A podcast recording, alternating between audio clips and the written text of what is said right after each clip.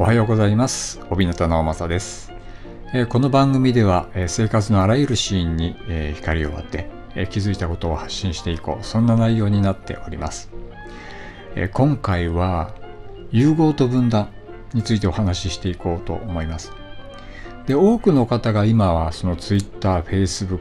Instagram などのその SNS やってらっしゃると思うんですけども、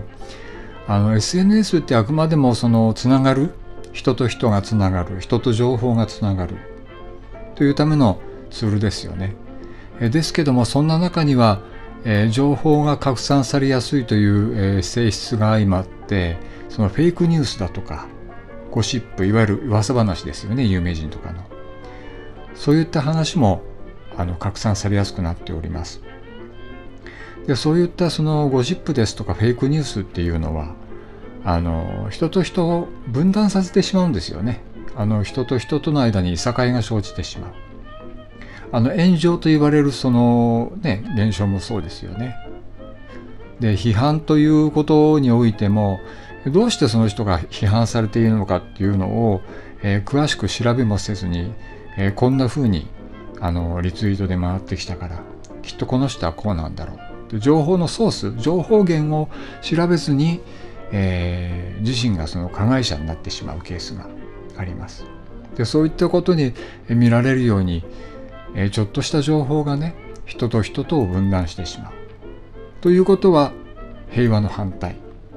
の状態もう混沌とした状態ですよねになってしまいます。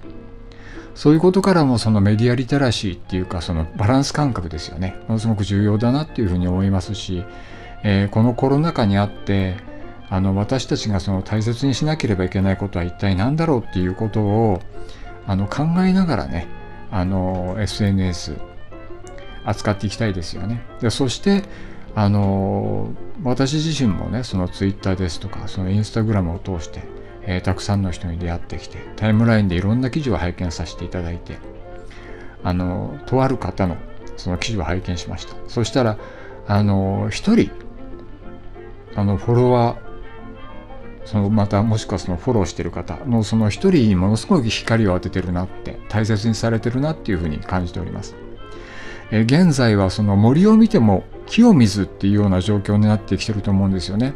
でタイムラインをバーって流してみるようなことはあってもその一つ一つをその大切に見るこれなかなか時間の都合でねできることではないんですけどもあのこの人の記事だけはきちんと見ようとかあのこういったあの記事にその電波を張っておこうでそういう、えー大切なねことが書かれてある。もしくは楽しいことでもいいです。あの心がねほっとする内容でもいいです。あのグルメ情報なんかでもねそれで、えー心が和むのであればすごくいいと思うんですけれども私も大好きですしね。そういった情報にふと足を止めて目を止めて、